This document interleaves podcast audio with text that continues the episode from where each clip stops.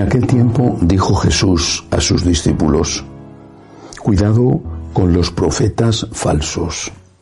Se acercan con piel de oveja, pero por dentro son lobos rapaces. Por sus frutos los conoceréis. A ver, ¿acaso se cosechan uvas de las zarzas o higos de los cardos? Los árboles sanos dan frutos buenos. Los árboles dañados dan frutos malos. Un árbol sano no puede dar frutos malos, ni un árbol dañado dar frutos buenos. El árbol que no da fruto bueno se tala y se echa al fuego. Es decir, que por sus frutos los conoceréis. Palabra del Señor. Gloria a ti, Señor Jesús. El Señor está hablando a los discípulos, es decir, al conjunto de sus seguidores, a todos los católicos. Pero está haciendo una advertencia a esos discípulos sobre los pastores, los falsos profetas que llama él, y dice que se acercan con piel de oveja, pero que por dentro son lobos rapaces. No he leído nunca una requisitoria tan dura contra los pastores de la Iglesia como la que escribió San Agustín. Es tremenda, totalmente cierta. Si yo tuviera que hablar de malos pastores, habría una primera categoría en la que incluiría a los que han abusado o abusan de los menores. Es algo espantoso, no solamente es un delito, sino que es algo que viola toda la moral y todo el sentido de responsabilidad que debe de tener un sacerdote en su trabajo pastoral y humano. Se le confían niños y abusan de ellos. Pero hay que decir también que esto ha sido una minoría los que lo han hecho.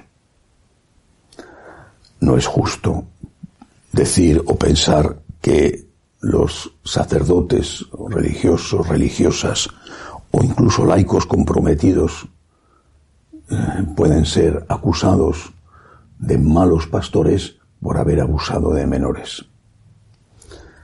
Uno solo es una tragedia, pero ha sido una minoría. Hay otro tipo de mal pastor que es aquel al que no le importan las ovejas. Solo le importa la lana de las ovejas o la leche que dan las ovejas o la carne que dan las ovejas. Es decir, solo les importa el dinero. Este es mucho más frecuente. Es posible que también se deba a que les falta ese dinero, que sus feligreses no son suficientemente generosos con ellos, por lo tanto están siempre buscando cómo conseguir algo más para poder sobrevivir. Es posible. Pero estos pastores tratan mal a la gente, no son amables, acogedores, se atienen, se atienen a horarios y fuera de eso ya son incapaces de hacer nada no están disponibles para la confesión, por ejemplo, que es el gran sacramento abandonado de los fieles, pero también de muchos pastores. La Eucaristía la hacen de cualquier manera, no preparan las homilías, eso sí, están muy atentos a la colecta y a lo que tienen que cobrar por las misas. Estos también son malos pastores. No sé si en su origen vocacional había un deseo de servir, pero lo que hay ahora es un deseo de ganar. Y son más frecuentes que los anteriores. Luego hay otro tipo de mal pastor. Es aquel que, que va de bueno, es decir, que te va a, a decir lo que tú quieres escuchar, que va a darte una bendición sin que tú merezcas la bendición o que va a bendecir una unión que no debe de ser bendecida, o que en sus enseñanzas, en las homilías, por ejemplo, va a enseñar cosas contrarias a la iglesia. Este tipo de mal pastor yo creo que es hoy, por desgracia, el más abundante, o por lo menos es muy abundante. No puedo juzgar sus intenciones, seguramente él quiere quitar cargas de las espaldas de la gente. Cuando le dice a todo el que se acerca a él que lo que hace está bien hecho, o permite que se haga. Me contaban una situación en, en Portugal, era una pareja que no estaba casada por la iglesia, ni casada por lo civil tampoco, y que acudieron a bautizar al niño, eh, un bautizo con misa, y la mamá se acercó a comulgar. Era una cosa notoria y pública. Cuando después una señora le dijo al sacerdote, mire, usted sabe que le ha dado la comunión a una mujer que está en estas condiciones. Él le dijo, bueno, es que hay cosas que no queda más remedio que hacer porque son situaciones complicadas. El mal pastor es aquel que no va a defender a Jesucristo. Ese es un mal pastor. Repito, no juzgo su fuero interno, sus intenciones.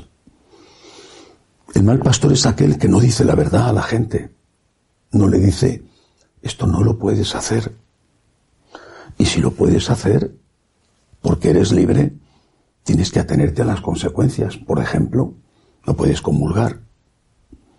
El mal pastor es aquel que da la comunión a todo el mundo, en cualquier condición, y que te dice que todo está bien, que no pasa nada, que Dios es bueno, que hagas lo que quieras. Ese es un mal pastor. Seguramente la gente no lo ve así, esa mamá que ha llevado a su niño a bautizar y ha hecho muy bien en llevarle a bautizar, esa mamá, si le preguntaran, diría, es un buen sacerdote.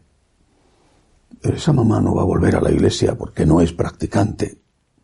Y si un día vuelve, cuando quiera, porque ese día le apetece, o porque pasados los años irá a la primera comunión de su hijo, pues volverá a comulgar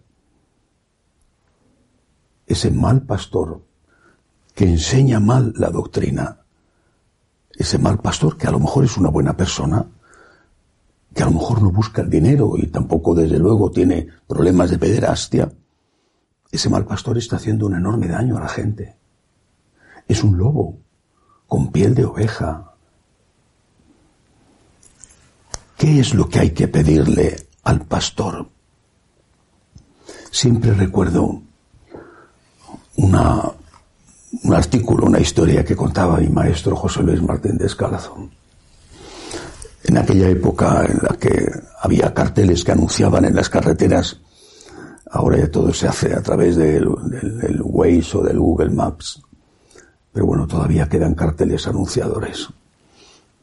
Decía, estaba en España, decía, si tú quieres ir a La Coruña saliendo de Madrid, La Coruña está en el norte, en el noroeste, tienes que buscar el cartel que te diga Nacional 6, dirección La Coruña. Pero si los carteles están mal puestos y resulta que donde te dice la Nacional 4, dirección Algeciras, en Andalucía, está puesta la dirección de La Coruña, tú confiadamente te pones a recorrer esa carretera. Crees que está yendo hacia el norte, pero los carteles estaban mal puestos y está yendo hacia el sur. Y cuando llevas muchos kilómetros, dices, pero qué raro que esto esté seco y que sea una gran llanura, si se parece mucho a la mancha. Y tendría que ser distinto. Y es que estás a 200 o 300 kilómetros de Madrid. Los carteles te indicaron mal. Decía en ese artículo Martín Descalzo, los sacerdotes tenemos que ser como los carteles de la carretera. Tenemos que indicar bien el camino. No podemos engañar a la gente. Hay que indicar bien el camino. San Agustín decía, soy pastor para vosotros y cristiano con vosotros. Nosotros como pastores tenemos que indicar bien el camino y como cristianos tenemos que recorrer ese camino. pero tenemos que indicar bien el camino. El mal pastor es el que indica mal el camino, que lo hará para hacer negocio, lo hará por cometer un delito, o lo hará de buena fe, con buena voluntad, porque no quiere dar un disgusto a esa persona, pero es un mal pastor. Un médico es un buen médico cuando le dice a una persona que tiene un cáncer de pulmón, fuma todo lo que quieras, que no pasa nada. ¿Es un buen médico? O a una persona que tiene diabetes le dice, toma todos los dulces que quieras, que no pasa nada. ¿Es un buen médico? Seguramente el fumador o el glotón estarán muy contentos con ese médico. Fíjate, con lo que a mí me gusta el chocolate y me ha dicho que puedo comerme una pastilla todos los días, que no pasa nada. Qué buen médico es. Pues no, es muy mal médico. Un buen pastor dice la verdad, con amor, con caridad, pero dice la verdad. La dice con delicadeza, la dice sabiendo las circunstancias, poniéndose en la piel del otro, pero dice la verdad. Un buen médico no te dice que comas dulce si eres diabético. Y un buen pastor no te dice que es bueno lo que es malo. Tenemos que pedirle al Señor que nos dé buenos pastores. Y los pastores tenemos que pedir al Señor perdón por nuestros pecados, grandes o pequeños, porque también nuestro ejemplo es muy importante para ayudar a los fieles. Y ahí es donde todos, de una manera o de otra, fallamos y tenemos que reconocer, como decía San Pablo, que llevamos este tesoro en vasijas de barro. Que así sea.